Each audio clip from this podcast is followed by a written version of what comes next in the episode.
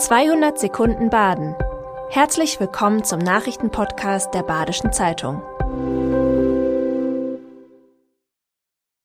Die Nachrichten am Freitag, den 26. Januar. Ein Lette ist verurteilt worden, weil er einen 31-jährigen Schweizer in Jestetten erschlagen hat. Das Motiv bleibt unklar. Der 39-jährige Mann hat den Schweizer Camper am Rheinufer mit einem Holzscheit getötet. Er ist wegen Totschlags zu 13 Jahren Haft verurteilt worden. Sogenannte Mordmerkmale wie beispielsweise Habgier oder Heimtücke hat das Gericht nicht festgestellt. Der SC Freiburg stellt in Stadionnähe mobile Toiletten auf.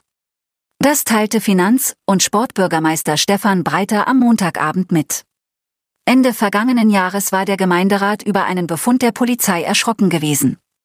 Darin hieß es, das massenhafte Urinieren am Stadion werde von der Polizei toleriert, weil es nicht genügend Toiletten gebe. Das wollten die Stadträtinnen und Stadträte nicht akzeptieren. Die mobilen Toilettenanlagen sollen in den nächsten zwei oder drei Spieltagen anrollen. Der Schwarzwälder Messtechnik-Spezialist Testo geht für 2024 von keinem wirtschaftlichen Einbruch aus. Die Zahl der Stellen in der Region werde stabil bleiben oder steigen. Das Testo-Geschäft sei international sehr breit aufgestellt, so Chef Burkhard Knospe.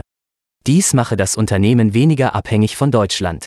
2023 hat das Testo 5,8 Prozent an Umsatz zugelegt. Die Umsatzdynamik resultiert aus den neueren Geschäftsfeldern. Insbesondere die Tochterfirma Solutions ist erfolgreich. Testo hilft dort Kunden aus Gastronomie und Lebensmittelindustrie umfassend bei der Qualitätssicherung. Ein zusätzlicher Standort in Portugal soll zukünftig die Risiken für Testo mindern. So soll es möglich sein, dass einzelne Produkte stets aus zwei unterschiedlichen Werken kommen können. Der Straßenbau im Kreis Breisgau-Hochschwarzwald gestaltet sich zäh. Planer und Behörden haben mit zunehmendem Abstimmungs- und Informationsbedarf zu tun. Bei den Grundstückseigentümern fängt es an. Oft seien landwirtschaftliche Flächen betroffen, für die dann Tauschflächen gefunden werden müssten. Das koste sehr viel Zeit, so das Landratsamt.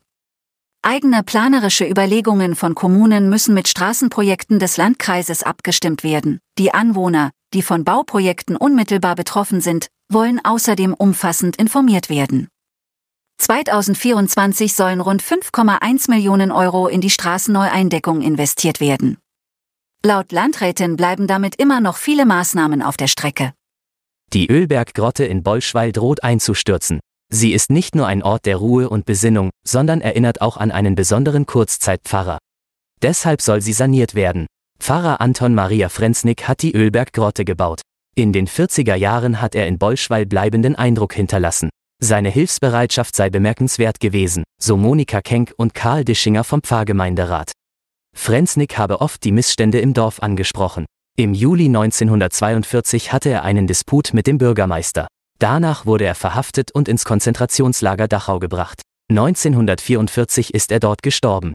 Seit zwei Jahren ist die Grotte abgesperrt. Die Sanierung soll etwa 30.000 Euro kosten. Der Pfarrgemeinderat hofft auf Spenden aus der Gemeinde. Das war 200 Sekunden Baden. Immer montags bis freitags ab 6.30 Uhr. Aktuelle Nachrichten rund um die Uhr gibt's auf der Website der Badischen Zeitung badische-zeitung.de.